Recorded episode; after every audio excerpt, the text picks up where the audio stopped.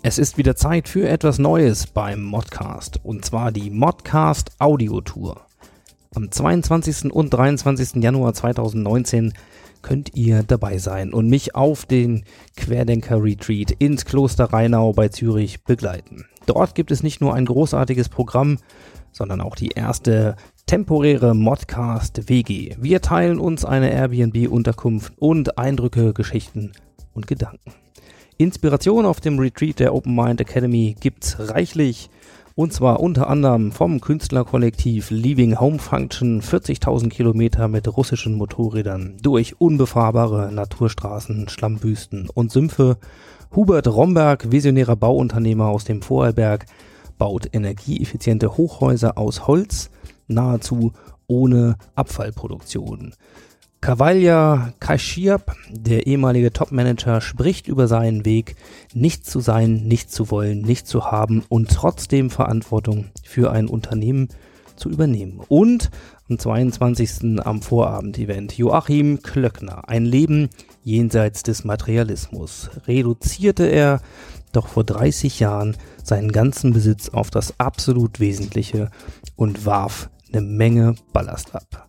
Ja, das sind nur einige Highlights aus dem Programm. Ich freue mich darauf, diese Audiotour gemeinsam mit euch zu erleben. Das Ticket kostet 890 Franken und die Unterkunftkosten werden geteilt. Meldet euch jetzt an unter www.masters-of-transformation.org slash Audiotour. Die Plätzchen sind begrenzt, also los. Welcome to the playground. Ready for transformation?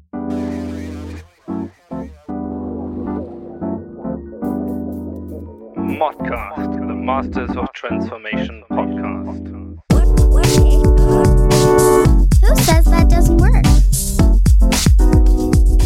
And here is your host, Ingo Stoll. Hallo und herzlich willkommen zu einer neuen Ausgabe des Modcast des Masters of Transformation Podcast.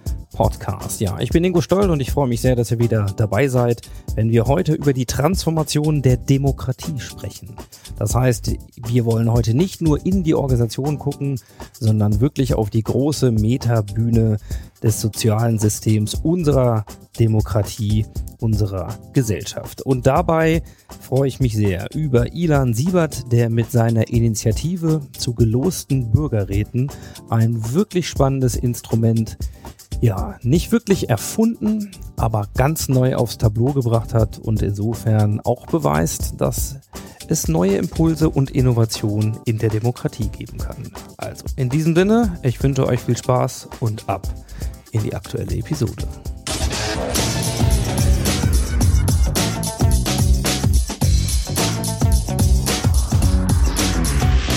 Insights. Ja, heute geben wir wieder mal ein Gastspiel äh, zwar in meiner Heimatstadt Hannover, aber wir sind in Räumlichkeiten, in denen wir noch nie waren, durften hier bei Conimmo mal äh, wirklich richtig bequeme Sessel nutzen und bei mir ist Ilan Siebert, frisch aus Berlin. Frisch aus Berlin. So gehört sich das, wenn man mit Politik zu tun hat, vermute ich mal. Ja, es gibt noch Paris und Brüssel als Alternative in Europa, aber für Deutschland würde ich das so sehen. Ja, und das ist auch unser Thema. Das heißt, in diesem Gespräch werden wir uns mit Transformation, Innovation, Disruption, werden wir mal sehen, wie du das äh, auslegst, beschäftigen. Und zwar der Demokratie selbst, nachdem wir ja schon über demokratische Modelle in Unternehmen hier das ein oder andere Mal gesprochen haben, sind wir diesmal ja auf der großen Metaebene und erstmal freue ich mich, dass du dir die Zeit genommen hast. Sehr gerne. Ja, und äh, ein bisschen was zu dir und dann darfst du das gerne vervollständigen. Ihr habt einen schönen Hashtag für eine, ein laufendes Projekt, was du mit deinem Verein Demokratie Innovation so ist es. angestoßen hast und das heißt, es geht los. So, und das Thema, bei dem ich sage, naja, der ein oder andere, der mal in die Zeit, äh, in die großen Medien oder auch hin und wieder äh, in Radio und Fernsehen im Moment reinhört, der ist vielleicht mit dieser Initiative schon in Kontakt gekommen. Gerne dürfen es noch mehr werden. Das ist auch ein Ziel unseres Gespräches heute. Ihr kümmert euch bei Es geht los um ein Instrument nämlich die Bürgerräte. So. Und äh, bevor wir hier weiter ins Thema einsteigen und ein bisschen mehr zu reden, vielleicht ganz vorweg, wenn ich nicht weiß, was ein Bürgerrat ist, mal in ganz kurz und knapp, was verbirgt sich dahinter? Was verbirgt sich dahinter? Ein, ein Konzept, das in den neueren Demokratien eigentlich seit 40 Jahren wieder gut gibt. Und die Idee ist, dass man aus der Politik heraus sich eine Empfehlung holt, und zwar aus der Gesellschaft. Und zwar nicht von den Leuten, die sich immer engagieren, wie wir es kennen, sondern von ausgelosten Bürgern, wie du und ich und am besten auch zur Hälfte Frauen dabei und verschiedene Alterskohorten, die dann informiert und moderiert eine Empfehlung erarbeiten können zu einem konkreten Thema. Also auf kommunaler Ebene könnte das zum Beispiel kostenloser ÖPNV sein, ähm, eine Empfehlung ausarbeiten und die dann wieder zurück in das entscheidende Gremium, also meistens ins Parlament, zurückspiegeln, damit die Regierung weiß, wie die Bevölkerung dazu guckt, ohne dass jetzt alle eine Volksabstimmung aus einem Bauchgefühl heraus äh, mitgemacht haben, sondern wirklich eine diverse Gruppe, eine wirklich gemischte Gruppe von Menschen sind, die auch miteinander darüber gesprochen haben und sich wirklich damit auseinandergesetzt haben und das informiert. Das erklärt also beim Es geht los schon mal das Wortspiel mit dem Losen äh, und dem Losgehen. Ich finde beides ist äh, ja ganz spannend. Jetzt würde ich ganz gerne, bevor wir hier äh, ins Thema richtig einsteigen, ein bisschen einordnen. Wieso beschäftigst du dich eigentlich mit Bürgerräten beziehungsweise ja, mit Instrumenten in der Demokratie, denn eigentlich bist du von Haus aus ja Unternehmer. Unternehmer und auch vor allen Dingen Berater im Bereich Organisationsentwicklung und Innovation. Ähm, ganz einfach aus der Motivation heraus, dass ich das sehr wichtig finde, dass Menschen ihre eigene Werte, ihre eigene Vorstellung von Welt auch umsetzen und nicht, sich nicht zu vielen Zwängen ausgesetzt sehen, wie man Dinge zu machen hat, sondern wie kommt das Neue in die Welt, wie, was braucht es dafür?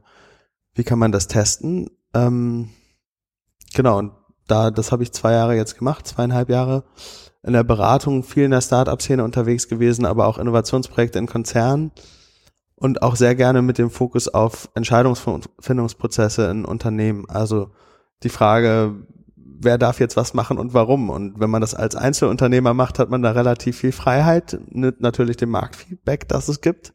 Hoffentlich. Sonst hat man was, glaube ich, falsch gemacht. Ähm, aber sobald man mehr als, als einer, ist es schon oft schwierig, zu vernünftigen Entscheidungen zu kommen.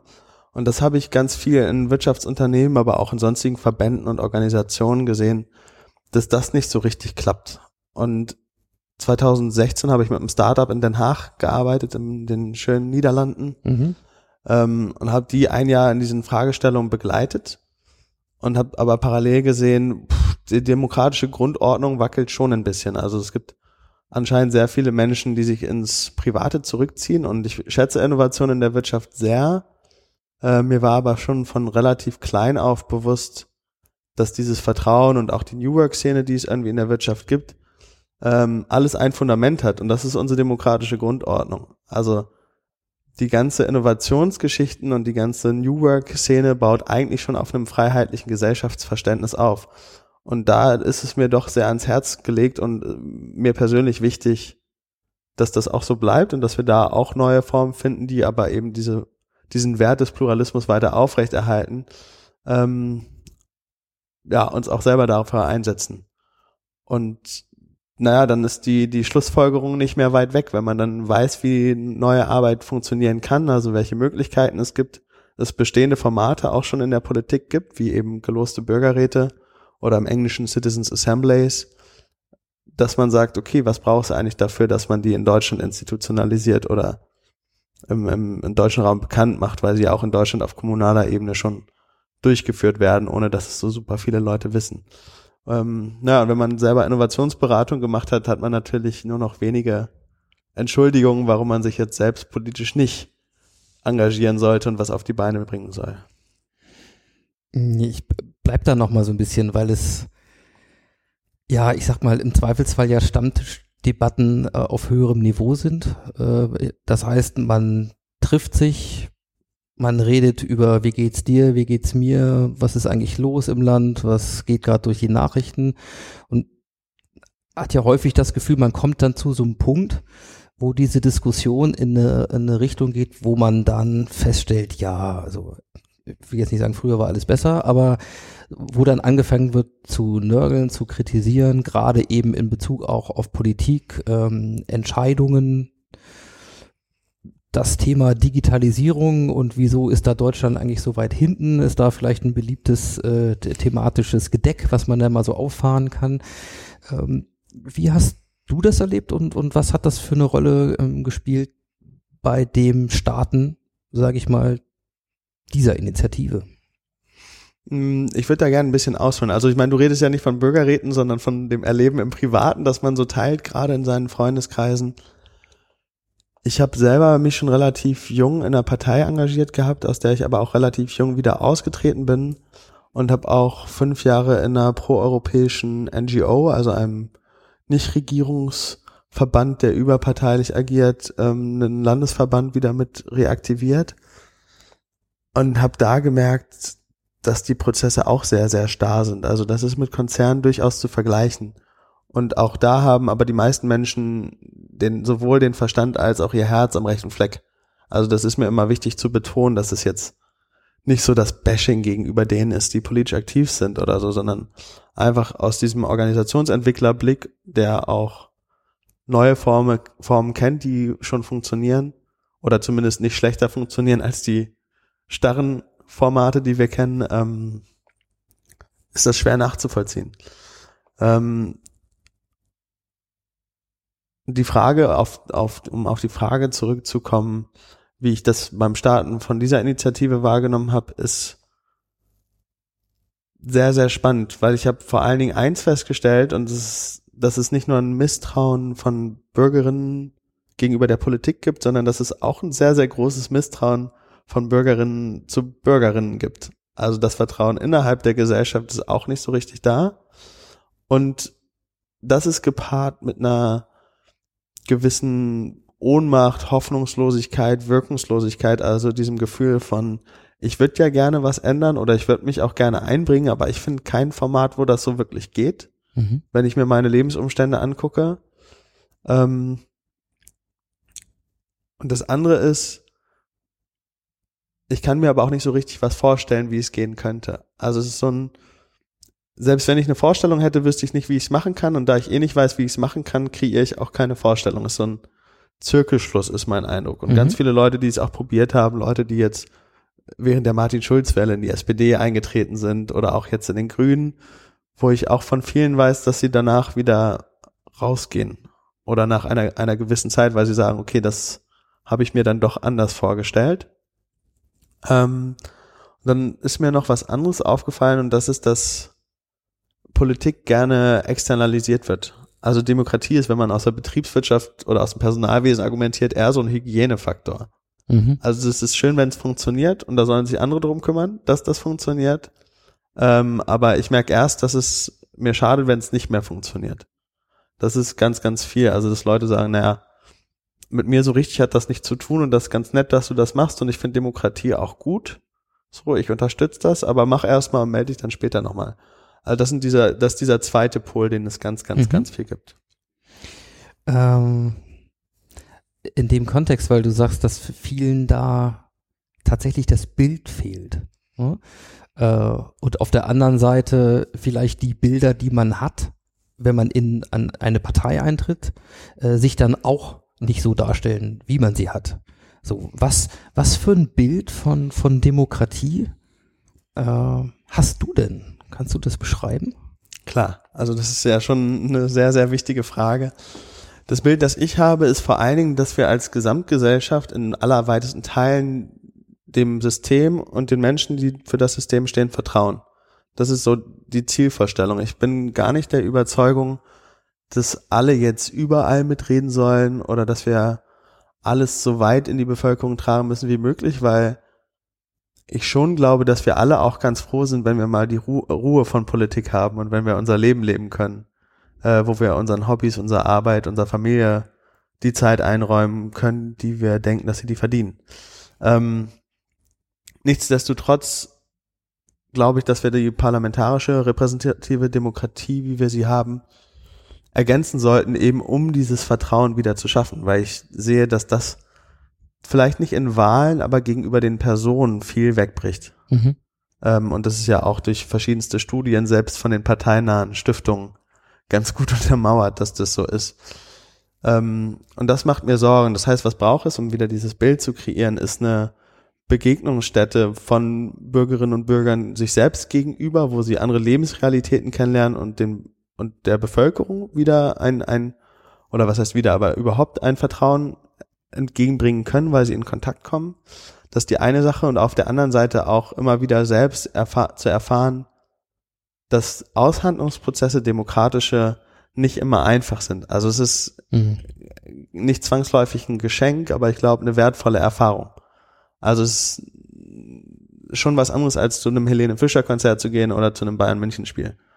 Was auch Vertrauen braucht, aber auf einer anderen Ebene wahrscheinlich. Das hast du jetzt gesagt, da halte ich mich gerne zurück. Ja. Äh, da finde ich ganz spannend, was du sagst, dass es nicht nur vermeintlich, gerne ja mal mit dem, mit dem Thema Politikverdrossenheit belabelt, so dieses Vertrauen der Bürger in, in die gewählten Vertreter äh, gibt, was schwindet, sondern auch untereinander. Und ich könnte mir fast vorstellen, dass es manchmal auch umgekehrt vielleicht sogar noch der Fall ist. Also inwieweit vertrauen denn die Gewählten äh, den Bürgern aus deiner Sicht?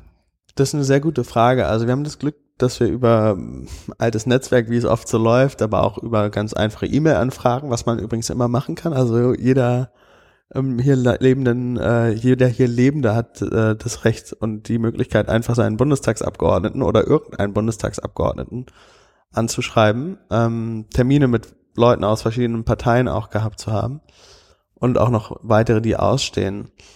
Und wenn wir jetzt reden, reden wir erstmal immer von Bundesebene, damit also die Ebene klar ist.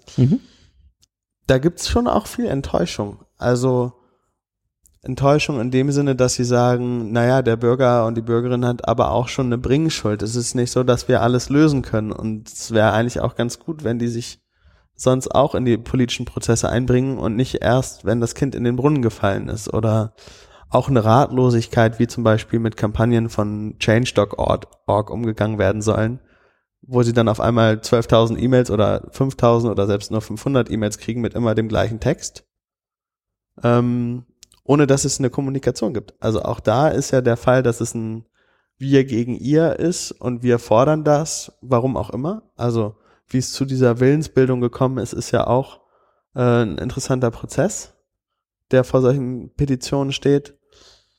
Und dann soll da umgegangen, soll damit umgegangen werden. Also da soll irgendwie sofort eine Lösung für ein Problem gefunden werden, das jetzt vielleicht 120.000 Leute zu einer Online-Petition geführt hat. Ähm, wir nennen das immer so ein bisschen freundlich Clicktivism, äh, was aber auch schon diese Amazon-Parallele hat. Also ich klicke und dann soll das bitte auch morgen geliefert werden, unabhängig davon, ob das jetzt meine Meinung ist oder eine Meinung von 120.000 Leuten und wie die anderen 80 Millionen in Deutschland dazu stehen, wenn wir jetzt über in Deutschland über deutsche Themen reden, die es betrifft. Mm, Und da verstehe ich die Politikerinnen und die Abgeordneten auch, dass sie sagen, ja, was sollen wir jetzt damit machen? Also wir finden das gut, dass ihr euch einbringt, aber es gibt keinen Austausch, es gibt keinen Verhandlungsprozess. Äh, Es ist eigentlich eher ein Abladen von Frustration oder einer Meinung, die sich aufgrund von meist ein, zwei Artikeln ähm, geprägt hat. Und das ist natürlich eine relativ dünne Grundlage und mein, mein Erleben mit, in Gesprächen mit Politikern ist, dass sie eigentlich wollen, dass sie eigentlich nach Formaten suchen, auch wirklich parteiübergreifend. Also es ist jetzt nicht so, dass man sagen kann, die Linksprogressiven sind die Guten und die Konservativen die Bösen oder andersrum, sondern es gibt in jeder Fraktion Abgeordnete, die sagen, ja, wir müssen mit Bürgern in den Dialog kommen und so wie es jetzt gerade ist, kriegen wir es irgendwie auch nicht hin. Und sie würden gerne Vertrauen, haben aber auch wenig Momente, wo sie das erleben können, dass das funktioniert. Mhm. Und vielleicht ergänzen noch, die er- berichten aber gleichzeitig dann auch von Gesprächen mit Menschen aus ihrem Wahlkreis, wo sie sagen, super einsichtsreich, hat mich richtig weit nach vorne gebracht. Das habe ich versucht direkt zu verarbeiten in den, in den anstehenden Sitzungen, die wir danach zu dem Thema hatten. Also ich sag mal, der Wille ist da. Ähm, tatsächlich, äh, äh, so in, in mir entsteht eher so, jetzt gerade auch ein Bild äh, natürlich vieler Parallelen zu dem, was du in Organisationen beschrieben hast und was ja auch in New Work Bewegungen kommt, wo wir wissen, es geht am Ende nicht darum, eine bestimmte Methode, ja, äh, Scrum hier, OKR da und so weiter jetzt einzuführen und dann ist es das, sondern bei New Work ist am Ende der Kern dann doch wieder ein wertegetriebener Ansatz. Vertrauen ist, ist die essentielle Währung, ähm, um auf dieser Basis anders auch miteinander zu arbeiten, andere Führungsprinzipien zu leben ähm, und Partizipation und das Erleben, dass das etwas ist, was sich auch lohnt, ist ein ganz entscheidender Part. Also Leute wieder mehr in Kommunikation zu kriegen, aus der E-Mail-Flut rauszuziehen, äh, ist ja fast, wenn man so will, in New Work auch ein sehr, sehr alter Kern, also ein Revival von Werten, die viele vor der Demokratisierung für noch relativ selbstverständlich, äh, Demokratisierung, schon, von der Digitalisierung, ja, für sehr selbstverständlich hielten, nämlich äh, drehen wir das Rad tatsächlich mal ein paar Jahrzehnte zurück, dann war das persönliche Gespräch ähm, das Kommunikationsmittel der Wahl. Und dann konnte ich auch sehen, wie der Gegenüber reagiert. Sprich, so im Transfer ist es etwas, wo du, wo du diese Dinge in puncto Demokratie quasi im Ansatz nicht New Work, sondern New Democracy vielleicht auch sehen würdest und sagst, ja, da können wir tatsächlich was, was von übernehmen und auch da steckt sozusagen wieder ein Rückbesinnen auf, auf eigentlich Bekanntes. Also ich meine, das Los gibt es ja seit dem antiken Athen, also das Losverfahren selber ist definitiv was altbekanntes und die meisten Menschen, die jetzt zuhören, werden wahrscheinlich denken, ach, das ist ja wie bei den Juries in den Staaten und oder den Schöffen in Deutschland, wo ja partiell auch gelost wird, wenn sich zu wenig selber anmelden. Ähm, von daher irgendwo ja. Gleichzeitig glaube ich schon, dass diese Entscheidungsfindungsmechanismen Konsent aus Sociocracy 3.0 oder ähm, andere Formate, die es gibt, systemisches Konsensieren, wie auch immer, Sachen sind, die es noch nicht so viel in der Praxis gegeben hat. Also das persönliche Gespräch ist ein Bestandteil davon, die konkrete Entscheidungsfindung und das ist was, was anders läuft, läuft dann eben nur sehr, sehr partiell über Abstimmung. Und das ist was, was ich so noch nicht formalisiert gesehen habe. Also von daher würde ich schon sagen, es ist ein sehr, sehr neues Element, wo sich auch in der New Work-Szene bedient wird, das aber in der, in der Politik nicht stattgefunden hat. Ähm, und das ist übrigens eine These, die ich gerne anschließend in den Raum stellen würde. Ich habe mit einem befreundeten Unternehmensberater darüber gesprochen und die haben wir eigentlich in dem Gespräch zusammen entwickelt. Also der gute Herr ist Mitte 40, Anfang 40 vielleicht. Ähm, und da ist die These entstanden, dass die Parteien und das Parlament die Entscheidungsfindungsprozesse, die äh, Prozesse in neuen Organisationen eigentlich nicht mitkriegen konnten, weil ganz, ganz viele aus dieser Generation der jetzt 30 bis 50-Jährigen ja gar nicht in Parteien sind. Also diese mhm. Lebensrealität, die sich abseits der Politik in Startups, in, in progressiven Unternehmen entwickelt hat, ist an Parteien sehr, sehr vorbeigegangen. Ähm, und von daher mussten sie vielleicht sogar ein bisschen, also konnten sie diese Entwicklungsschritte nicht mitmachen, weil es eben so wenig Beziehungen dazu gab. Das finde ich gerade super spannend. Ja? Ähm, also einfach mal äh, vielleicht zugrunde zu legen, dass da gewisse Erlebnisse und Erfahrungen eben gar nicht da sind. Äh, und wenig, ich wenig, also wenig ja, da sind. Wenig genau. da sind und auf der anderen Seite vielleicht gerade auch noch eine, eine Illusion herrscht, nämlich vermeintlich im Politikbetrieb, sozusagen im, im Herz der Demokratie und demokratischer Prozesse ja eigentlich aktiv zu sein. Und aber nicht zu sehen, dass es eine neue Form oder eine, eine modernisierte Form ja, von demokratischen Instrumenten braucht. Ja, äh, und damit eigentlich zu sagen, na, da wo die Unternehmen erst noch versuchen, demokratische Elemente und mehr Partizipation einzubringen, haben wir das ja im Parlament sozusagen eigentlich in Reinkultur. Was aber ähm, ein ziemlicher Druckschuss sein kann. Kannst du das nochmal anders formulieren? Mhm. Ähm, also was ich meine ist, auf der einen Seite, wenn du gesagt hast, wir, wir haben eigentlich in den Parlamenten Leute, die die Entwicklungen in den Startups und damit auch das Thema New Work gar nicht selbst erlebt haben. Und auf der anderen Seite ähm, haben wir eine Einschätzung, dass wenn ich in der Politik bin, ich ja eigentlich Demokratie in Reinkultur mache. Und vermeintlich, ich muss mich auch gar nicht verändern oder neu erfinden. Im Gegensatz zu den Unternehmen, also nach dem Motto nicht nur, dass ich nicht mitkriege, wie die es machen, sondern auch äh, vielleicht noch den Trugschluss habe, dass die Unternehmen eigentlich der Demokratie hinterherhinken. Also nach dem Motto, da herrschte ganz lange äh, Command and Control und, und Hierarchie. Und da, wo erste Unternehmen gerade erst Partizipationsexperimente wagen, ah, da sind wir ja noch weit davor. Also quasi auf zwei Ebenen eigentlich in so einer Parallelwahrnehmung äh, unterwegs sind und eben kein Austausch dafür stattfindet, der ja für, für Innovation im Sinne von Perspektivwechsel und ich werde von außen mal gespiegelt, ähm, dann dringend notwendig wäre. Ähm, ich würde den ersten Punkt gerne schon mal ergänzen. Also es geht gar nicht nur um die Politiker, die wirklich in Parlamenten dann sitzen, sondern es geht auch wirklich um die Parteistruktur. Also ja. auch in den Parteien selber, die ja ganz, ganz, ganz hoch prozentual aus Ehrenamtlern bestehen und aus Leuten, die nicht Vollzeitpolitiker sind, sondern im Gegenteil an der Lebensrealität von, von nicht in der Politik arbeitenden Menschen sehr, sehr viel teilnehmen, weil es einfach deren ist. Dass wir da das Problem haben, dass die Parteien einfach massiv überaltert sind. Also bei den beiden sogenannten Volksparteien haben wir mittlerweile einen Altersdurchschnitt von circa 60 Jahren. So, und gerade mal drei Prozent unserer Bevölkerung ist in Parteien aktiv, also unter drei Prozent. Äh, von daher ist es auch schwierig für die, für die ähm, Parteien und für die Abgeordneten, da nah dran zu sein, wenn eben so wenig Bringschuld, sage ich mal, aus der Bevölkerung raus reinkommt. Das ist der eine Punkt. Also ich würde Ihnen das gar nicht zum Vorwurf machen, sondern es ist einfach, also es ist einfach so gewachsen. Und damit müssen wir jetzt umgehen, wie das gewachsen ist. Und da können wir gucken, ob wir da eine zufriedenstellendere Lösung finden oder das ausprobieren oder nicht. Oder ob wir das so lassen. Äh, zu dem zweiten Punkt.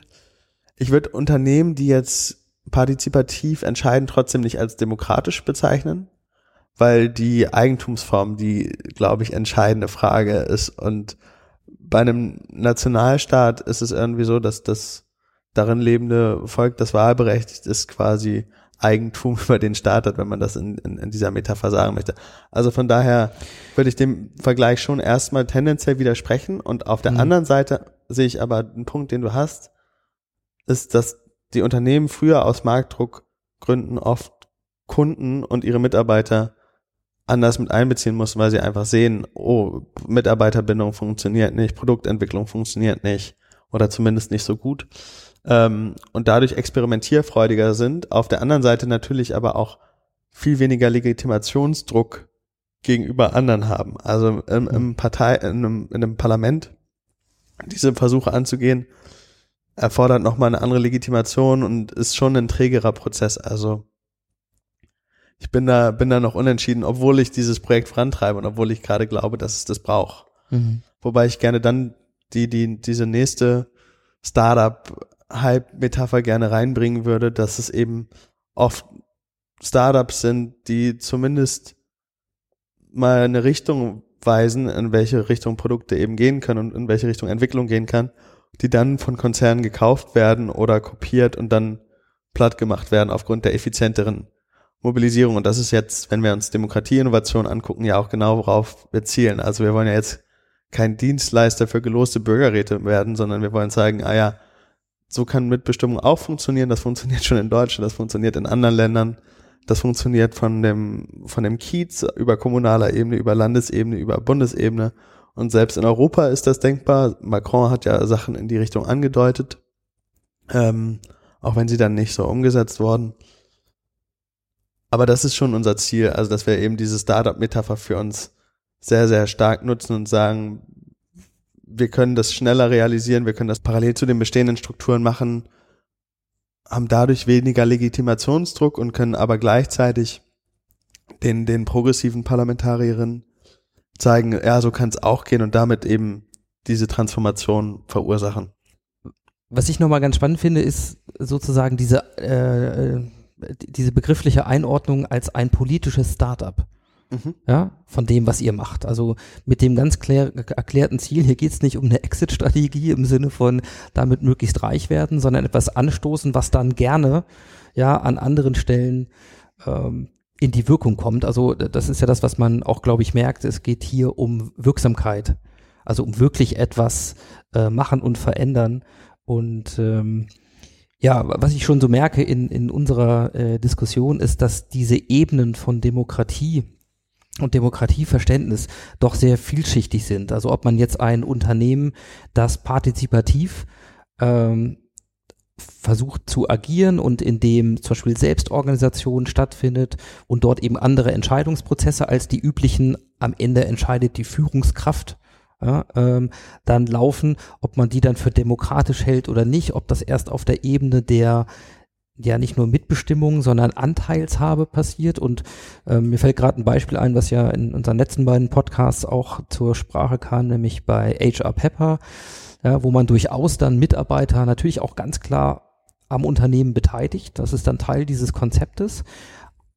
Aber es trotzdem einen gibt, der vielleicht 85 Prozent hat und man dann auch klar ähm, äh, ja gehört hat, naja, also ich meine, das kannst du vielleicht mit 30 oder 50 oder 100 Leuten machen, aber es sind alles endliche Dinge, dann kommen wir am Ende ähm, dann doch wieder zu zur Überlegung, wie skalierbar ist so ein Modell von Mitbestimmung und so. Also das vielleicht nochmal so als kurze Zwischenreflexion meinerseits.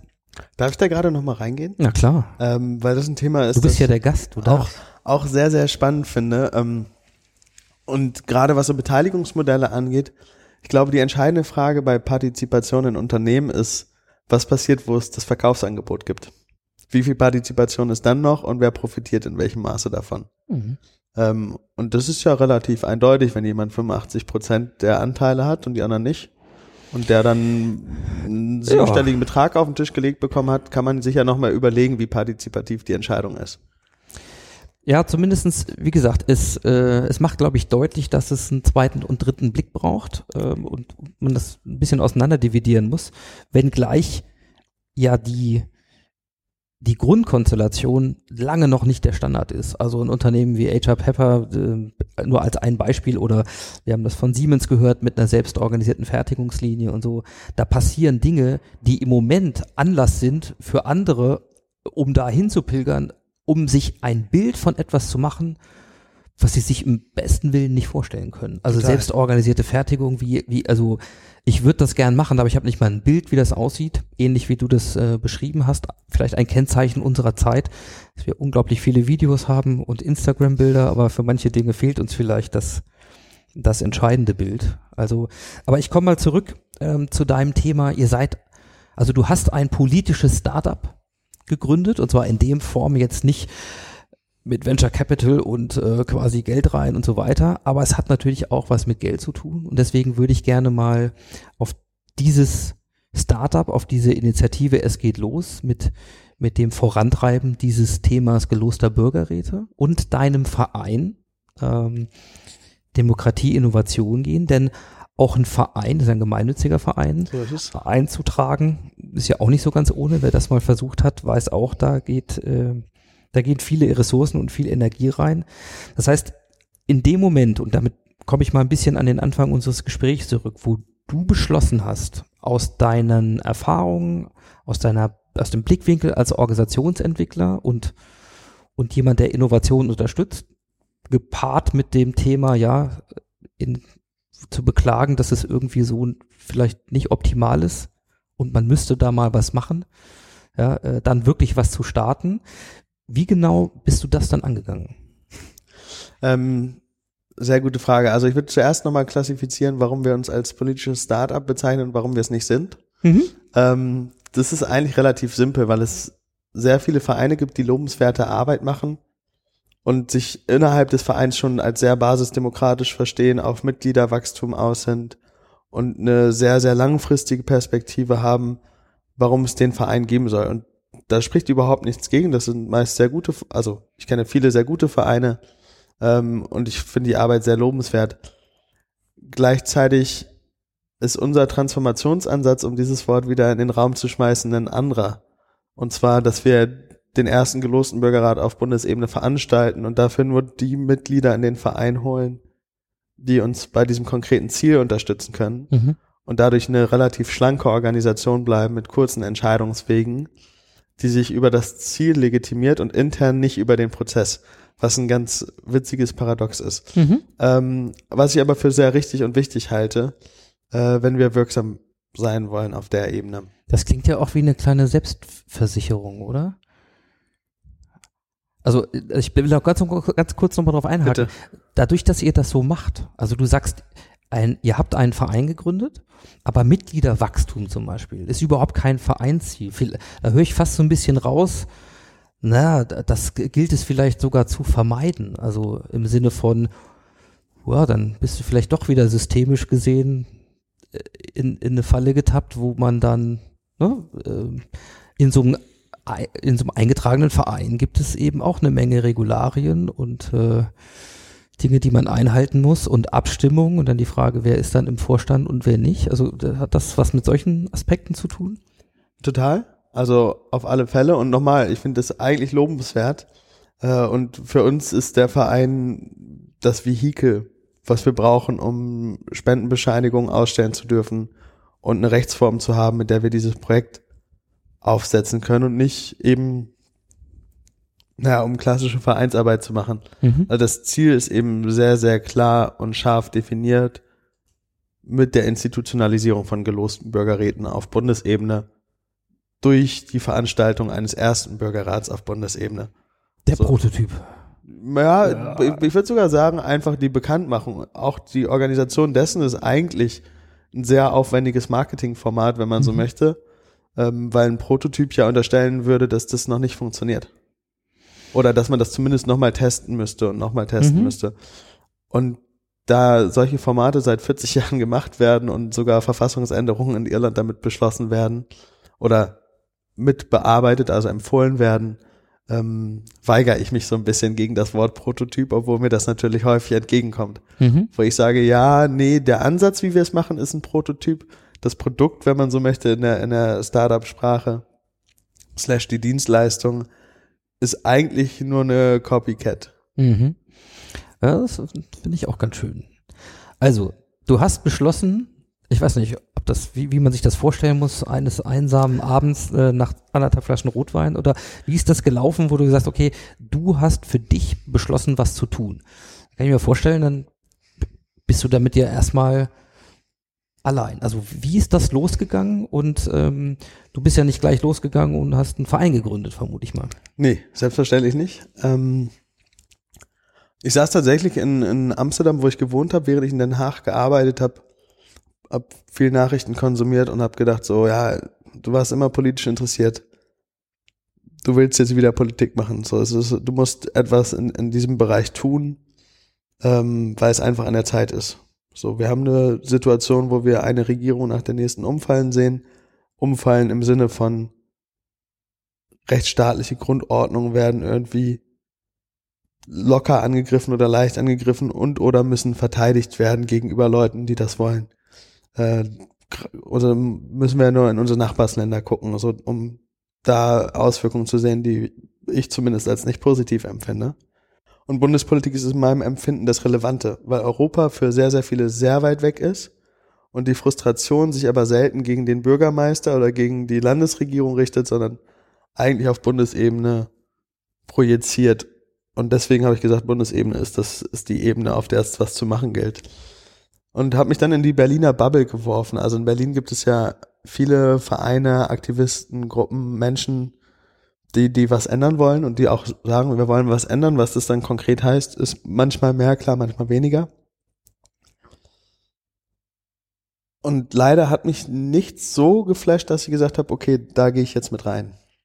Also nochmal ganz kurz, du hast dir wirklich angeschaut, was es gibt und hast keinen Verein oder keine Initiative gefunden, wo du sagst mit deinem Impuls, du willst was machen, wo du einfach sagst, da stecke ich meine Energie mit rein, sondern es, du, du warst tatsächlich der Meinung, du musst was Eigenes machen oder was Neues machen oder was Zusätzliches machen.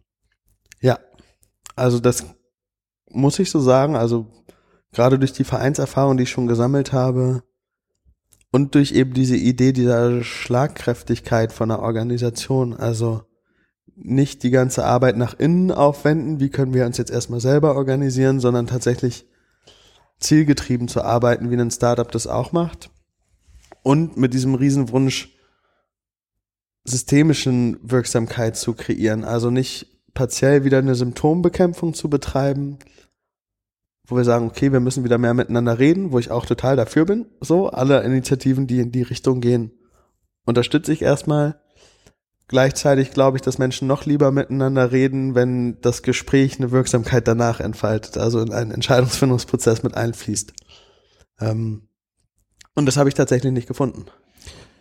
Okay, das heißt, du warst im Grunde schon in Berlin, also stelle ich mir erstmal schon als eine, ja, vielleicht auch eine ernüchternde Erkenntnis vor, sozusagen, mit, wenn ich in, ganz Berlin da nichts finde, ja, ähm, dann mache ich es eben doch ein bisschen anders. Andererseits vielleicht äh, auch erklärlich, weil du eben mit einem ganz anderen Blick auf die Dinge ähm, losgegangen bist und vielleicht auch ein anderes Bild davon hast, wie die Lösung aussieht. Aber dann ist es ja immer noch äh, Ilan Siebert allein in Berlin äh, in der Bubble und dann das, was du jetzt machst, ist ja schon dein Charakter, eine Bewegung ja, ähm, zu starten oder etwas, bei dem es viele Leute braucht und eine hohe Aufmerksamkeit. So, wie, wie bist du es dann angegangen? Ähm, ich glaube, was mir auf jeden Fall in die Karten spielt, ist so eine ganz angenehme Mischung aus Naivität und Übermut.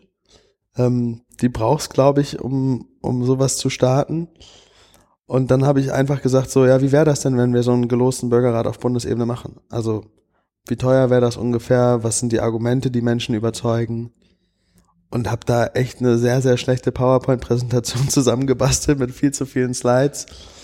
Äh, und mal kalkuliert, wenn wir das jetzt nicht erzkonservativ rechnen, aber wenn wir das Berlin stabil rechnen, wie teuer ist das? Und habe gesagt, naja, pff, eine Million Euro brauchen wir schon. Das klingt jetzt erstmal nach wahnsinnig viel Geld. Das Ziel war aber von vornherein auch echt fünf Wochenenden, 100 Menschen auszulosen, die dann halt zehn Tage insgesamt beraten, dafür Aufwandsentschädigungen kriegen, die Reisekosten kriegen, Experten kriegen, Moderation kriegen. Und da multiplizieren sich die Kosten einfach sehr, sehr schnell ähm, und dachte, eine Million, das ist ja gar nicht so viel. Im Prinzip sind das ja nur 2000 mal 500 Euro. Mhm. Also im Prinzip ist es ja, wenn man es doof sagen will, die Organisationsentwickler-Bubble und wenn die alle sagen, einen Tag im Jahr habe ich jetzt für das Projekt gearbeitet, finde ich, ist ein, ein Verlust, den man sich leisten kann, wenn es nicht klappt. Ähm, das war so der Gedanke, mit dem ich losgegangen bin und habe gesagt, wenn das jetzt stimmt, dann ähm, bemühe ich mal diese drei Startup-Fs ne, für Investorenrunden, also Family, Fools and Friends, und schau mal, ob ich innerhalb von zehn Wochenenden nur mit dieser echt schäbigen PowerPoint 20 Zusagen A 500 Euro kriege und nicht dieses Wannabe-Testen, was viele Leute machen, hey, würdest du dann vielleicht gegebenenfalls, sondern hey, ich suche gerade 20 Leute, die 500 Euro spenden und wenn ich die finde, dann starte ich den Verein, bist du einer davon. Ähm, und dafür habe ich mir zehn Wochen Zeit gegeben, um eben diese 20 festen Zusagen zu kriegen. Und das hat halt doverweise geklappt. Also das ging dann tatsächlich ein Drittel Familie, ein Drittel Freundeskreis bekannt und wirklich auch ein Drittel zum Teil Twitter-Kontakte, die ich vorher noch nie getroffen habe, mhm. die ich einfach angetwittert habe und gesagt habe, hier, wie sieht's aus? Ähm, ich habe den und den Tweet gesehen, hast du Lust, dass wir dazu mal telefonieren? Ähm, das war Anfang diesen Jahres, Ende letzten Jahres tatsächlich. Das heißt, für die Kopfrechner ähm, unter uns hattest du dann 10.000 Euro zusammen. Als Zusage, genau. Mhm. So ist es. Ein Prozent der Gesamtsumme und dachte, naja, wenn ich das ohne Verein, ohne gutes Konzept, ohne Design ähm, schaffe, dann müsste ja alles, was dann danach on top kommt, dem Ganzen sehr zuträglich sein. Ähm, und das Spendensammeln vereinfachen. Und habe mich dann eben wieder in die Bubble geworfen und gesagt, okay, ich suche mal nach Menschen, mit dem wir das aufziehen können. Hab ein erstes Team gefunden, wir haben den Verein zusammen gegründet, wir haben ähm, schon Leute aus der Wissenschaft gekriegt, die gesagt haben, ja, finden wir gut. Das unterstützen wir auch. Haben den Verein gegründet und dann hatte ich tatsächlich Glück, dass ich über eins dieser Initiativen, die ich schon gut fand, aber eben die nicht selber proaktiv mit vorantreiben wollte, wie Design Democracy heißt das Format, den, den Hint bekommen habe, hier in Frankfurt gibt's Leute, die das auf kommunaler Ebene machen wollen, was du hier auf Bundesebene vorhast. Red doch mal mit denen. Mhm. Und dann habe ich mit der Kete, die jetzt mittlerweile bei uns im Verein ist und, und mit mir das Projekt hauptleitend voranbringt, geskypt und sie kam aus Berlin und ist gerade in Frankfurt noch parallel und meinte, ja, klingt gut, klingt sinnvoll, das auf Bundesebene zu machen. Äh, dann ziehe ich in einem Monat wieder zurück in meine Heimat und ziehen wir das zusammen auf. Ähm, Genau, Was das ja mal ein Commitment ist. Das, das ist dann mal ein Commitment in der Form, wie ich mir das äh, gewünscht habe, wo ich gesagt habe, das ist der Drive, den es braucht, um, um so ein Monster ähm, anzugehen. Mhm. Genau, so habe ich gestartet und seitdem ist es ein. Wann war das? Kete ist seit April dabei. Wir haben im Februar den Verein gegründet, Also Februar 2018. 2018, Mhm. ähm, und sind jetzt seit September gemeinnützig. Ich selber war schon ein bisschen deprimiert deswegen und dachte, hui, das hat aber viel länger gedauert, als ich das will. Und als es mir eigentlich gesagt worden ist, dass das dauert, habe dann aber von anderen Gründern von gemeinnützigen Vereinen gehört, dass wir mit sieben Monaten eigentlich noch ziemlich gut dabei sind. Ähm, von daher sind wir jetzt seit September gemeinnützig und äh, das wissen die meisten Leute, glaube ich, nicht. Man darf offiziell als Verein oder als eine Initiative mit dem gleichen Namen wie der Verein haben wird, nicht in öffentliche Erscheinung treten. Also eigentlich hätte uns oder eigentlich kann die Gemeinnützigkeit dann erst im Folgejahr ausgesprochen werden, wenn man schon vorher eine Homepage hatte oder auf Konferenzen geredet hat oder sonst was. Also dieser Startup-Ansatz, dass man Ideen erstmal testet oder der Innovationsansatz ist im Vereinsrecht so nicht ganz vorgesehen. Um nicht zu sagen, gar nicht. Ja, Ja. Mhm. Gut. genau. So, aber ihr habt das Ding jetzt am Start. So ist es. So, und was ist jetzt das nächste Etappenziel? Das nächste Etappenziel ist tatsächlich, dass wir eine gute Lernsession oder eine gute, einen guten Lernsprint bis Ende des Jahres machen, wo wir ganz viele, wir nennen es Es geht los herausfordern, Veranstaltungen organisieren, wo uns Leute einfach einladen können und sagen, wir finden das sehr spannend, was ihr macht, wir würden gerne mehr hören, wie ihr das macht. Und die uns danach auseinanderpflücken dürfen. Und zwar auf jeder Ebene, also sowohl von der Kommunikationsstrategie über das Transformationsdesign, über, über das Konzept an sich, mit dem Ziel, dass wir viel, viel lernen. Also, dass wir unser Narrativ verbessern, dass wir die Materialien und die Ansprache so gestalten, dass Leute da auch emotional viel mehr betroffen werden als dieses Prozessnerdige, das es ja ab und zu noch hat. Mhm. Ähm, und natürlich eine Art Startkapital sammeln, um die Prozesse, um den ersten Bürgerrat, der im nächsten Jahr im Oktober stattfinden soll, vorzubereiten. Sowas braucht natürlich super viel Zeit.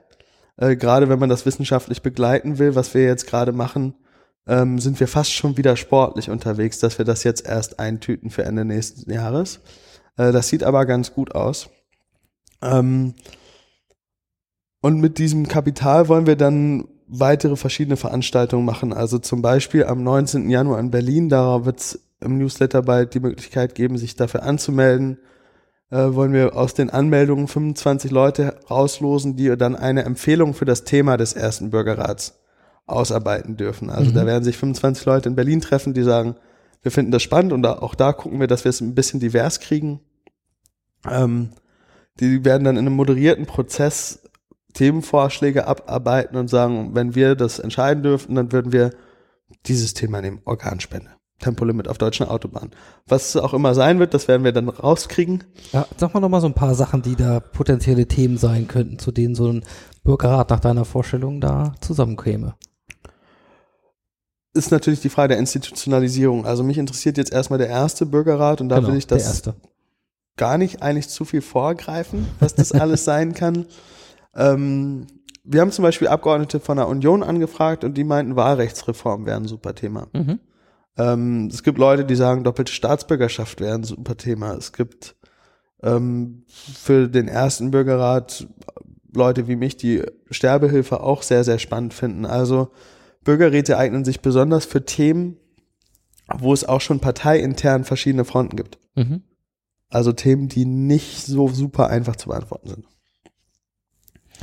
Okay, also im Oktober nächsten Jahres soll dieser erste Bürgerrat mit 100 gelosten Bürgern zusammenkommen.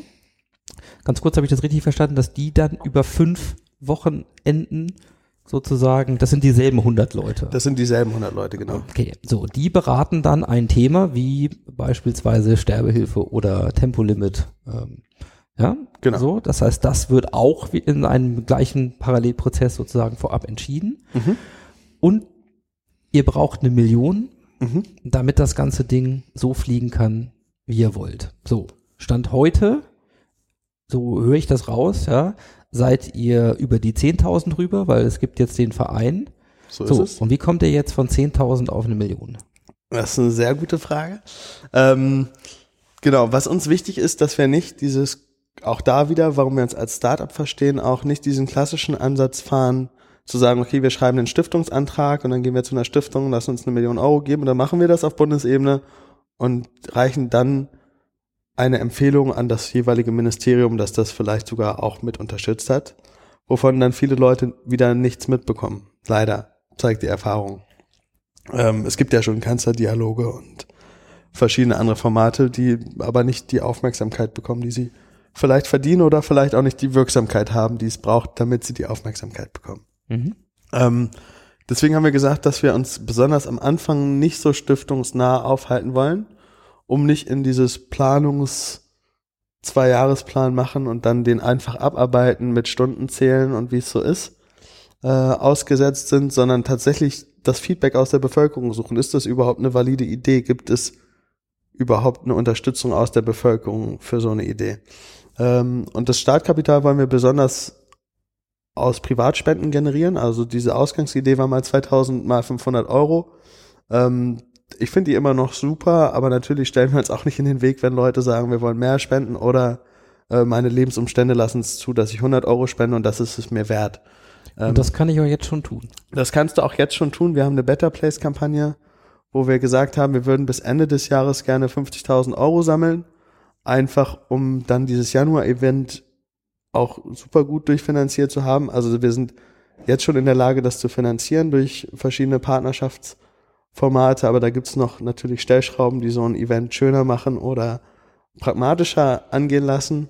Also ich sage das nur nochmal, Ja. damit das hier in unserer Hörerschaft auch ganz klar ist. Auf Genau. betterplace.org Org. findet man zu Es geht los eine Kampagne, ja, für die man spenden kann, um den weiteren nächsten Schritt jetzt hier bei euch zu finanzieren. Genau. Und am besten kann man auch auf esgehtlos.org slash unterstützen gehen.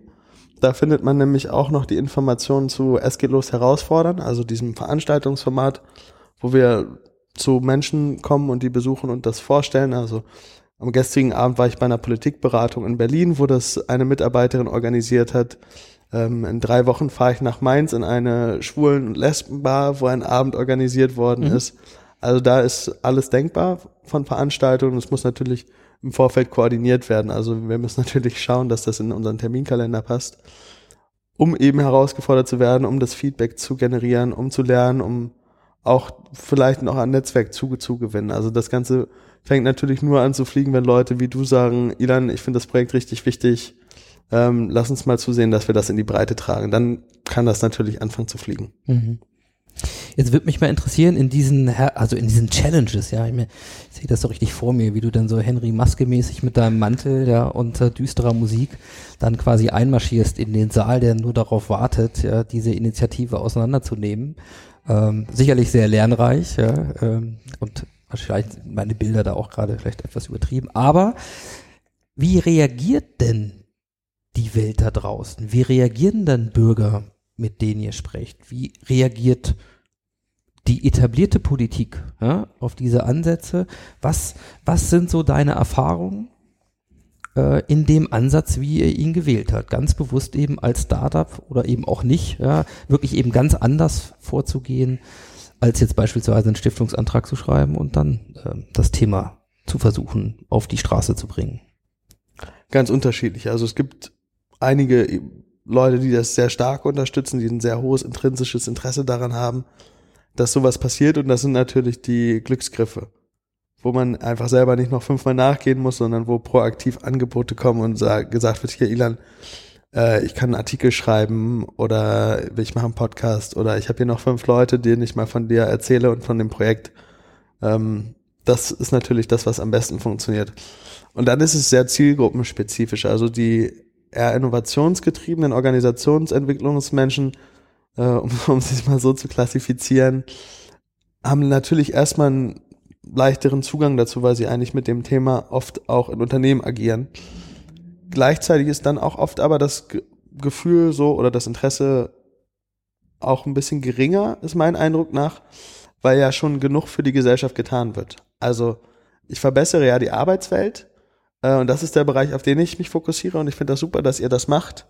Äh, ich wünsche viel Glück, ist schon eine Antwort, die auch ganz, ganz oft kommt, die ich ähm, persönlich sehr interessant finde. Also wo ich, wo ich gerne noch mehr verstehen würde, woran liegt das und mir der Kontakt mit den Menschen auch wichtig ist. Also Dave Snowden, der Komplexitätsforscher, meinte mal, dass er am Anfang immer mit den Zynikern spricht, Mhm. weil die sich wirklich dafür interessieren eigentlich. Und da kann man viel Information rausholen.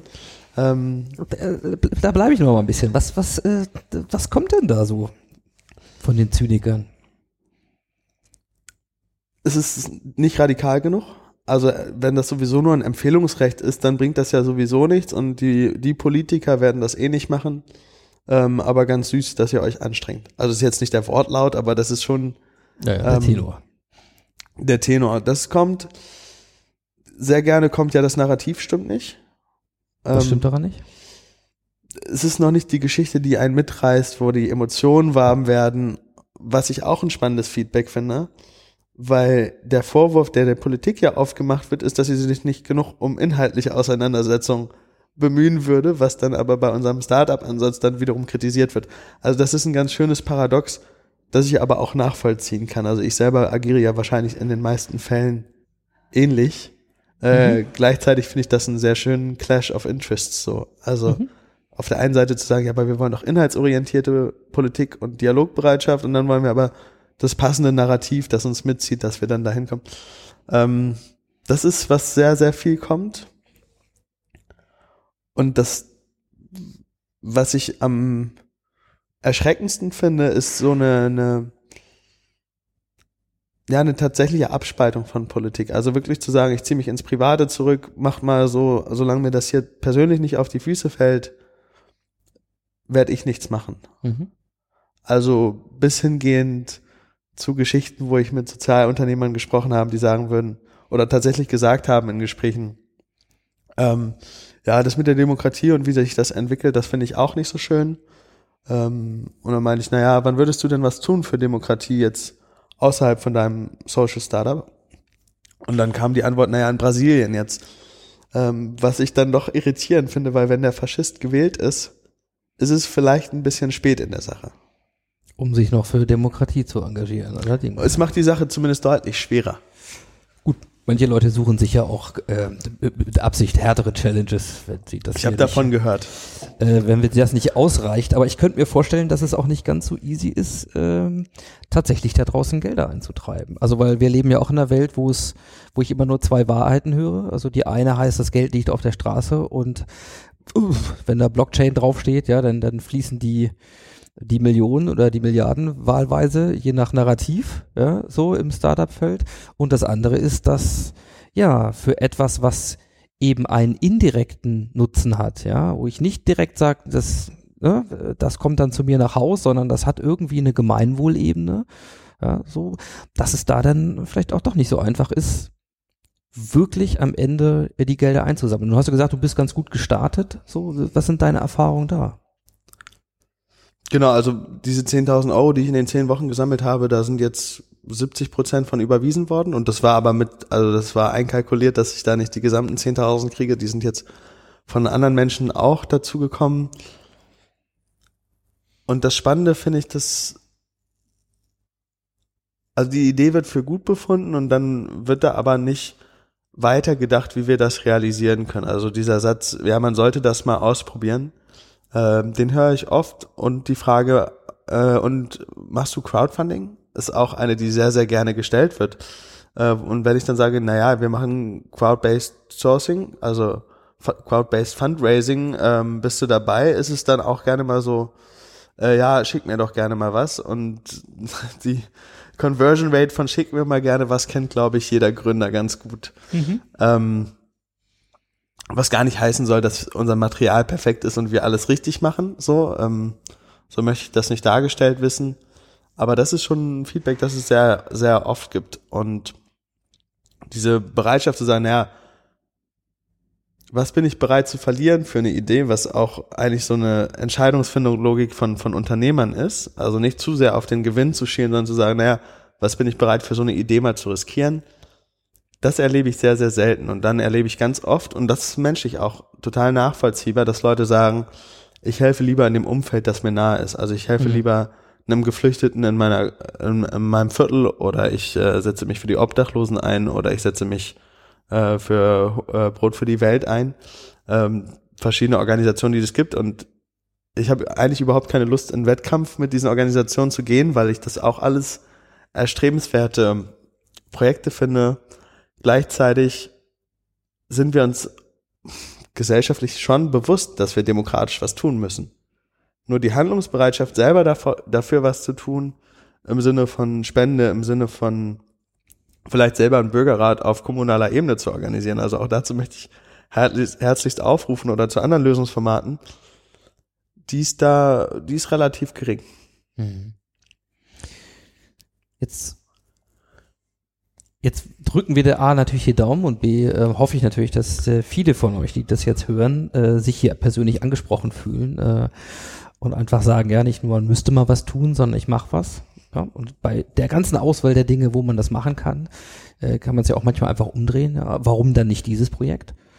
Ja, man kann viel machen, aber äh, warum sollte man das tun, ist das eine. Warum nicht, ist das andere. Ich glaube, dass wir in, in diesem Bereich noch viel brauchen und vielleicht erst am, am Anfang sind zu verstehen, dass auch die Innovation selber äh, und, und, und die, vor allem die Demokratie selber, ja, dass das eben keine Selbstverständlichkeit ist.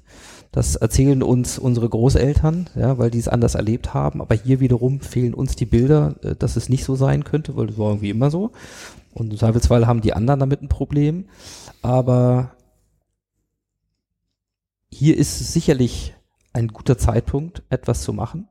Und jetzt frage ich dich mal, mal angenommen, und davon gehst du sicherlich aus, sonst wärst du nicht äh, der, der du bist, ja, als Unternehmer und äh, als Startup-Gründer hier. Ihr kriegt diesen ersten Bürgerrat auf die Beine. Mhm. Oktober nächsten Jahres. So. Welches Thema auch immer. Du willst ja systemisch was verändern. Ja. Also dann hättest du einen Proof of Concept oder einen, einen, einen ersten Part und eine gewisse Öffentlichkeit, können wir uns vorstellen. Was ist dein eigentliches Ziel? Also wie geht's dann weiter? Sehr, sehr berechtigte Frage. Ausgehend von der Hypothese und den Gesprächen, die wir auch mit Bundestagabgeordneten geführt haben, gibt es Leute im Bundestag, die Interesse an solchen Formaten haben, die aber sagen, naja, wir brauchen auch Bewegung aus der Gesellschaft heraus. Ich alleine kriege das nicht durchgesetzt. So, ich brauche einen Referenzpunkt, den ich bilden kann. Ähm, das heißt, von solchen Abgeordneten suchen wir mehr, um die für dieses Projekt zu gewinnen. Der Idealfall wäre, dass wir 36 davon finden, ähm, weil die etwas machen können, was äh, historisch gesehen leider noch nicht oft passiert ist, und zwar einen fraktionsübergreifenden Gesetzentwurf aus der Mitte des Bundestages einzubringen. Und das hieße, dass eben diese Empfehlungen, die erarbeitet wird in dem gelosten Bürgerrat, den wir jetzt zivilgesellschaftlich parallel organisieren, mhm. in einen Gesetzesentwurf gegossen wird. Natürlich wird es da ein, zwei Schönheitsfehler geben, kein, kein Prozess ist ideal, aber der, der Grundtenor wird stimmen und den dann in den Bundestag einbringen. Und das heißt auch nicht, dass der entschieden wird oder dass der verabschiedet wird, sondern es heißt, dass er im Bundestag diskutiert wird. Und das ist das Momentum, das wir erreichen wollen ähm, damit diese Debatte wirklich im Parlament stattgefunden hat, wo es dann um den Inhalt geht, aber auch oft um den Prozess dorthin. Und gleichzeitig gehen wir auch davon aus, dass es zwei Dinge, zwei weitere Dinge passieren. Das eine ist, dass einzelne Parteien oder Abgeordnete sagen, wenn der Prozess für das Thema funktioniert hat, wieso machen wir das nicht noch für andere Themen? Mhm. Da kann man sicherlich auch nachhelfen. Also da kann man auch in die Jugendparteien gehen oder auch in die Parteien selber und sagen, hier lass uns mal als Parteien einen Bürgerrat dazu fordern. Ähm, das ist ein Wirksamkeitshebel, den wir anstreben. Das zweite ist, Bürgerräte funktionieren ja nicht nur auf Bundesebene, sondern die funktionieren ja auch auf kommunaler Ebene, wo es schon funktioniert. Und wenn es eine Bekanntschaft gibt von diesem Konzept und ein Vertrauen da rein, dann werden sie auch mehr und mehr auf kommunaler und auf Landesebene stattfinden. Also Käthe zum Beispiel, meine Projektpartnerin, die macht das Projekt auch in Frankfurt. Mhm. Und da ist die Stadt jetzt schon dabei und die machen einen dreitägigen Bürgerrat zum Thema Bürgerbeteiligung in Frankfurt. Mhm, okay. Äh, das kann man finden unter www.demokratiekonvent.de. Ähm, und wenn wir das jetzt noch multiplizieren und es in jeder Stadt oder ja. in Landkreisen Leute gibt, die sagen, naja, so ein, so ein Hexenwerk ist es eigentlich nicht. Und da die Bürgerräte stattfinden, dann wird es ein Prozess sein, der, der naja, schwer aufzuhalten sein wird im, im Idealfall. Ähm, und das ist übrigens auch was, was transformationstechnisch immanent ist. Also Transformation ist ja eben nicht zu sagen, das ist der Zielpunkt und wir wissen, wie wir da hinkommen, sondern es ist eine Intention, die man hat, eine Zielrichtung, zu der man hin will. Und während des Prozesses wird es zwangsläufig aus den eigenen Händen rutschen. Mhm. So, also wir werden das nicht bis zu Ende kontrollieren können. Und das, was wir machen können, ist ein Rahmen zu schaffen oder worum wir uns bemühen können, ist einen Rahmen zu schaffen, wo das möglichst in unserer Vorstellung ideal vonstatten findet, wo wir es dann aus den Händen abgeben. Ja, das finde ich Das- eigentlich eines der, der spannendsten äh, Ansätze, sozusagen diese Transformationsmechanik, die diesem, die diesem Vorschlag ja letzten Endes dann systemisch äh, äh, immanent ist, nämlich ein Gegenentwurf zu dem, du gründest die neue Partei, ja, eine Alternative für Deutschland und äh, ja, leider äh, wirst du als Gründer dann irgendwann äh, aus deiner eigenen Partei ausgeschlossen, wenn es blöd läuft. Ja, ähm, was an den Stellen, äh, und auf die wollen wir ja gar nicht näher eingehen, ähm, aber nur eins, ze- eine Sache zeigt, ja, ihr seid ja ganz bewusst im Design so angelegt und, und tut sogar noch alles dafür, dass ihr hier selber gar nicht korrumpiert werden könnt in eurem eigenen Verein. Und das finde ich tatsächlich von der Haltung her und auch von der, von der Transferleistung solcher systemischen Beobachtungen, sei es jetzt in Unternehmen oder sei es in Parteien, ne, äh, ja, aus meiner Sicht eigentlich den spannendsten Ansatz, der hier drin steckt und weswegen ich mir natürlich auch wünsche, dass er funktioniert. Ja, also ich wünsche mir das natürlich auch und das ist genau, das sind die Gedankengänge, die dahinter sind. Also wie können wir wirklich inhaltsorientiert äh, ähm, agieren und wie können wir wirklich zusehen, dass wir so wenig Nebenfolgen kreieren, die der Sache schaden können. Also eben auch nicht jetzt einen Versuch zu starten, wo wir das Kind mit dem Bade ausschütten, wie man so schön sagt. Also jetzt nicht zu sagen, wir müssen jetzt alles auf Liquid Democracy umstellen und das führen wir morgen ein. Klick, dann ist es da, sondern zu sagen, lass uns mal Sachen, die funktionieren, skalieren, gucken, funktioniert das, vertrauen wir dem und von da aus dann wieder den nächsten Schritt weiter gucken. Also auch nicht zu radikal sein, mir ist das ehrlich gesagt auch zu gefährlich, weil momentan bin ich gar nicht so unglücklich mit dem System, das wir haben. Also natürlich gibt es inhaltliche Entscheidungen, die ich anders treffen würde und natürlich gibt es auch bei mir eine gewisse ein gewisses Unverständnis für Entscheidungen oder Personalien, die auf Bundesebene diskutiert werden oder auch stattfinden. Aber ich glaube, wir sind noch nicht an einem Punkt, wo wir jetzt sagen müssen, Revolution. Mhm. Ja, auf das Wort habe ich eigentlich gewartet, weil ähm, das habe ich tatsächlich an anderen Stellen schon gehört. Auch gerade im Kontext äh, von ja, Disruption der, der Demokratie, ähm, sozusagen den, den Wechsel ins andere Extrem, dann, dann muss es ganz anders laufen. So. Und hier kommt es ja tatsächlich aus der Mitte heraus, was ja ähm, auch für mich durchaus sehr sympathischer Ansatz von Transformation ist, weil es eben auch das Bewährte äh, wertschätzt, ja, in dem, was wir hier nutzen. Und ja, da wir ähm, in unserem kleinen lauschigen Podcast dann doch die Stunde immer schnell voll haben, äh, es ist jedes Mal das Gleiche, äh, committe ich mich mal so ein bisschen vielleicht auf die Zielgerade zu kommen. Und ich Mhm. würde ganz gern mal wissen, auch wenn du sagst, das ist etwas, wo das, das Zielbild gerade jetzt zum Beispiel bei Bürgerräte gar nicht so klar ist, so würde ich doch wagen, äh, mal zu sagen, keine Ahnung, setz dich mal in die Zeitmaschine und guck mal 20 Jahre nach vorn. Mhm. Ja, so nach Deutschland und auf unsere Demokratie. So. Ähm, was siehst du da? Als äh, auch werdender Zukunftsforscher bin ich da natürlich immer gespalten und sehe dann verschiedene Zukünfte, ähm, die man denken kann. Ich würde lieber beschreiben, was ich mir wünsche. Ähm, Sehr gern. Und das ist auf jeden Fall der Moment, dass Leute abends auf eine Party gehen und es ganz normal ist, dass jemand erzählt, oh, ich war übrigens bei dem Bürgerrat auf kommunaler Ebene, da ist das und das passiert, das hat mich super bewegt. Ähm, wie, wie der, weiß ich nicht, Vater seine Tochter mitgebracht hat, die abgeben konnte und dann erzählt hat, welche, welche Probleme er jetzt in der Kinderbetreuung gerade sieht und das direkt in den Entscheidungsfindungsprozess mit eingeflossen ist und eine wirklich wirksame Änderung der, der, der Kindergärten herbeigeführt hat.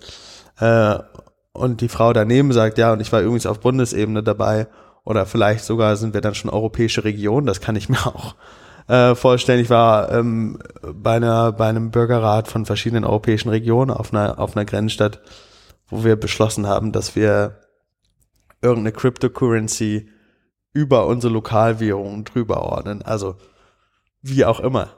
Ich weiß nicht, wie das gut funktionieren kann, aber das sind Sachen, ähm, die ich mir schon vorstellen kann. Mhm.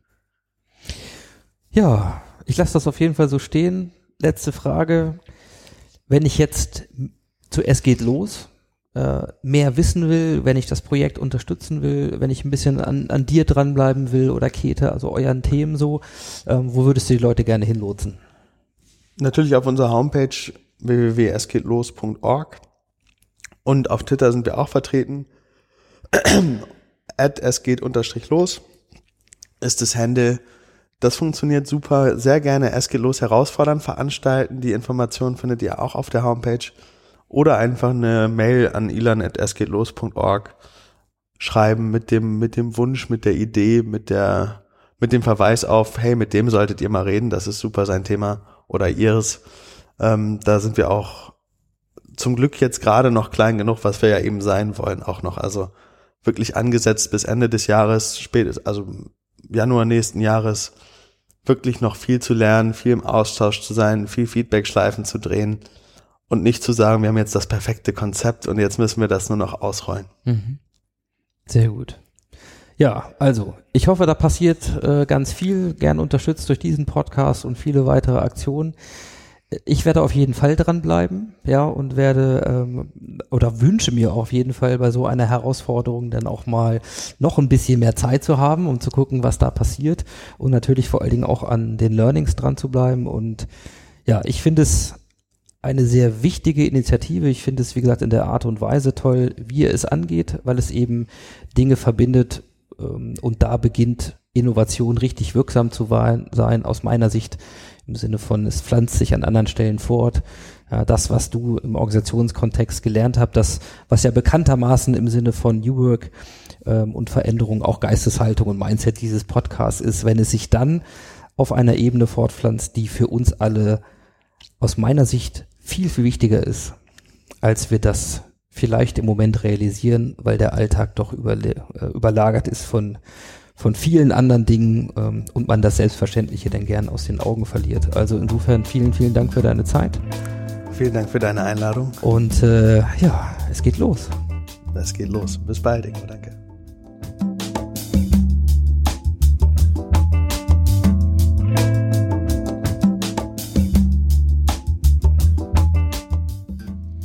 Ja, das war sie, die Ausgabe Nummer 73 mit Ilan Siebert. Ich hoffe, es hat euch gefallen. Und wie gesagt, ihr könnt euch den guten Ilan auf jeden Fall auch nach Hause holen. Das heißt, an einem schönen Herbst- oder Winterabend mal zu diskutieren, was diese Idee wirklich an Potenzial hat, wie es weitergehen kann in der Demokratie und wo Innovations- und Transformationspotenzial sitzt. Ich glaube, das ist sehr, sehr reizvoll, egal wo ihr dann in der Republik unterwegs seid. Ja, bleibt mir noch der Hinweis, wie zu Beginn der Sendung, auf die Modcast Audiotour. Seid mit dabei im Kloster Rheinau in Zürich am 22. und 23. Januar. Kommt mit in meine kleine Modcast äh, WG und auf das Querdenker Retreat. Alle Informationen und die Möglichkeit zur Anmeldung findet ihr unter mastersoftransformation.org slash Audiotour. Ja, zu guter Letzt der Ausblick. In 14 Tagen ist Christian Müller mein Gast. Er gehört zu den Vorkämpfern an vorderster Front, wenn es um Agilität und neue Konzepte und Haltungen in Unternehmen geht. Da betreten wir also wieder die Bühne der Transformation im Unternehmen und darauf könnt ihr euch jetzt schon freuen. In diesem Sinne, ich sage für heute ciao ciao, macht's gut und happy transformation.